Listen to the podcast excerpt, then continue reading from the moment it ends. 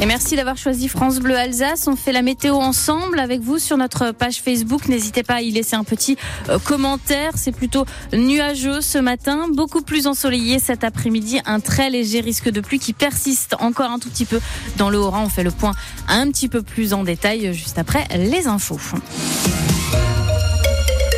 Les informations, justement, c'est avec Émilie Pou. Bonjour Émilie. Bonjour.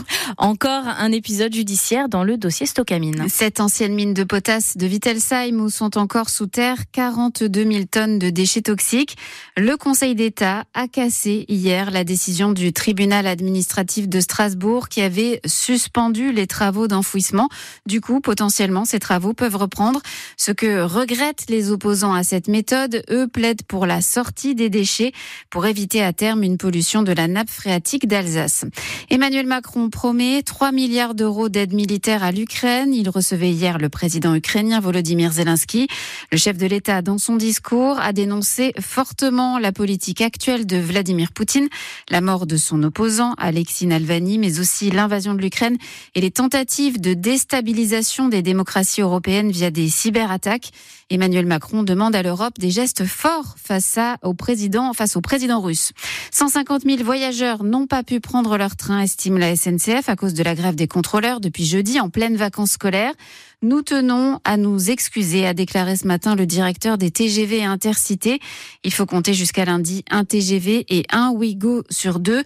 Pour les TER, circulation plutôt normale en Alsace ce week-end. Quatre randonneurs ont dû être secourus. Ça s'est passé jeudi sur les hauteurs de Stossvir. Ces quatre randonneurs n'étaient pas équipés. Ils se sont retrouvés coincés par la neige et la glace. Ils ont dû être secourus grâce à un système de cordes. Il n'y a pas eu de blessés. Dans la vallée de Masvaux, les randonneurs, eux, vont manifester manifesté ce matin à 11h à Rimbach, près Masvaux, pour dénoncer la fermeture d'un sentier de randonnée dans le secteur. Un sentier fermé par le propriétaire du terrain, un groupement forestier. La semaine dernière, 500 personnes se sont déjà mobilisées.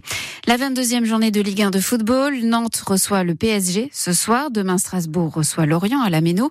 Et hier, Lyon a battu Nice 1-0 s'éloigne et il s'éloigne ainsi de la zone rouge. En handball, Célesta s'est incliné 28 à 31 contre Cherbourg.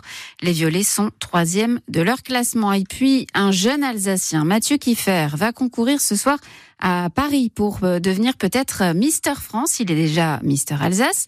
Portrait de ce passionné de sport et de photographie dans le journal de 9